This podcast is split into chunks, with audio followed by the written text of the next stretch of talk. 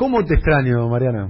Te puedo decir, te extraño. Ay, pero ¿Cómo a mí se me, extraña? me están dejando me están dejando con una abstinencia cuarentenada que estoy hablando sola. Te quiero decir una cosa, tengo acá el pan dulce de Tiro Loco, Warnes 1122, el mejor pan dulce Sí, del yo mundo. me clavé un pan con manteca hoy a la mañana, se te Uh. fue 35 años de no comer pan con manteca. eh, Pero como se va a acabar el mundo, viste, dije, Claro. bueno, hagamos cosas de riesgo. Yo me imaginaba el fin del mundo, Mariana, más, viste, luchando con, contra un bombardeo, un- no sé, una, una lluvia de meteorito, un bombardeo. No, te, Y- y- te ganó Mark Zuckerberg, estamos, te estamos peleando con dispositivos Claro. digitales.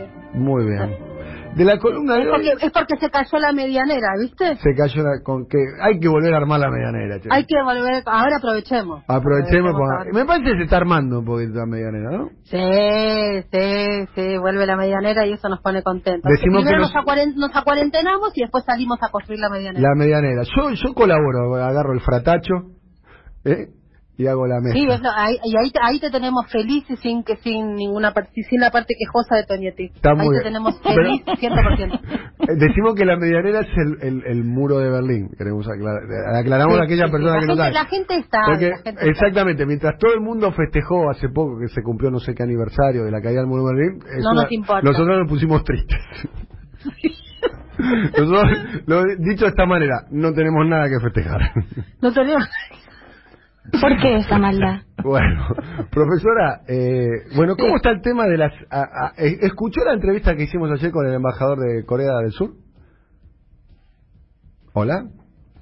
Sí, hola. Sí, ¿escuchaste la entrevista que hicimos con el embajador de Corea del Sur?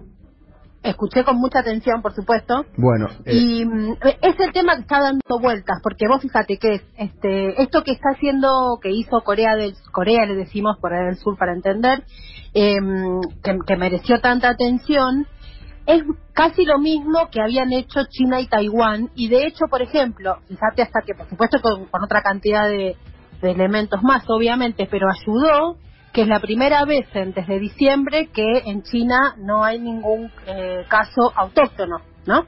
Entonces, evidentemente ese control este, sirve.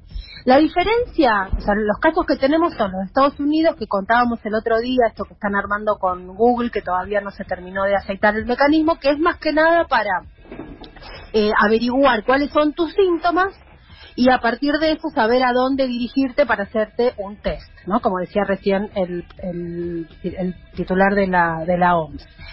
En el, eh, hay ejemplos que están pues, poniéndose en marcha en Italia, en España y en Argentina también hay una iniciativa que se conoció ayer. Lo que está haciendo Corea del Sur es casi lo mismo que hicieron China y Taiwán, que está más vinculado a la geolocalización. O sea, vos en, en tu móvil, en tu dispositivo, tenés tu información. eh, Hola, ¿me escuchan? sí. Perfectamente. Ah, perfecto. Este, Y muy bien. tenés te tu información y tenés la información respecto de con quiénes estuviste en contacto. O sea, la metadata, que es lo, lo- tu, tu, tu rango de tu rastreo de contacto, ¿no? De todo el resto de, cada uno es como una especie de red que se va armando, ¿no? Si vos la ves en un gráfico. Bueno, esto pero en términos sanitarios y en este caso con el tema del coronavirus. ¿Con quién estuviste en contacto y cuál es tu, tu posibilidad de contagio respecto de eso? Entonces, eso es lo de la geolocalización, que lo que hizo eh, China lo, a través, es a través de un código QR, porque además en China todo se hace a través del dispositivo, ¿no? Como si fuera todo un gran mercado pago, por decirlo mal y pronto. Entonces, eso se hizo a través de las corporaciones de tecnología electrónica del Estado, la Comisión Nacional de Salud, la Oficina General del Consejo de Estado, tenés la Administración de Aviación, de Transporte y de Ferrocarriles, o sea, todo lo que tenga que ver con traslado y con sanidad y con tecnología se unieron para generar esta aplicación. Entonces vos cuando vas a, cuando no- salido la terminada la cuarentena obligatoria, cuando la gente empezó a salir este a la calle un poco, hacer las compras mínimas y demás, cada vez que ibas a pagar en el comercio saltaba cuál había sido tu comportamiento este de, de contacto con el resto de las personas y ahí entonces te mandaban de vuelta a tu casa en caso de que, de que hubiera algún problema. Se llamó detector de contacto cercano, o sea, con quién estuviste cerca, porque eh, expliquemos esto que es una obviedad. Este virus lo que lo, lo puede contener es el aislamiento, o sea, la separación entre las personas. Entonces lo que hay que detectar es cuando hubo contacto, cercanía, para mandarte a aislarte. Lo mismo hizo Taiwán y en Italia el Ministerio de Innovación y la Universidad de Pavia empezaron a hacer algo parecido, en este caso primero a partir de redes sociales, a partir de Facebook sobre todo, con las compañías más grandes de teléfono que ofrecieron los datos anónimos, bueno, esto está entre comillas obviamente, eh, del movimiento de los usuarios para hacer este seguimiento de contacto. Eh, la ministra de Innovación, que se llama Paola Pisano, dijo que hay que hacer una política con datos. O sea, para la cuestión sanitaria, lo que hace falta es una política de datos. En el caso de España, varias este, eh, ciudades como Madrid o, bueno, en la zona de Cataluña, Andalucía, tenían cada una una aplicación, alguna llamada asistencia COVID-19, que en el caso de Madrid propone un, mapa interactivo como este que estaba contando de China o de Corea o de Taiwán, pero en el resto de los casos era más pensado para, como Estados Unidos, eh, a partir de una encuesta muy sencilla si tenías algunos de los síntomas para decirte a dónde mandarte a hacer el test. O sea, están como los países pensando a ver para qué lado van a ir, si para el lado de la geolocalización o para el lado de mandarte a hacer el, una, un test. En todos los casos, salvo en China, este, se trata, y en China y en, Corea del Sur se trata de cuestiones eh, vinculadas con los privados y con eh, el Estado, están funcionando ahí, entonces aparece la, la, la pregunta de qué pasa con mi información, porque obviamente en momentos donde hay inseguridad o donde pasan este tipo de cosas, lo primero que se cae es la libertad individual y la privacidad, y es lógico que esto pase. Entonces, eh, el, el, tema de saber que estamos viviendo eso, y bueno, y cómo la pregunta que yo me hago, pero no tengo por supuesto respuesta, es cómo sale el mundo de esta, para qué lado irá el mundo respecto de tantos temas y también de este. En Argentina pasó algo muy interesante.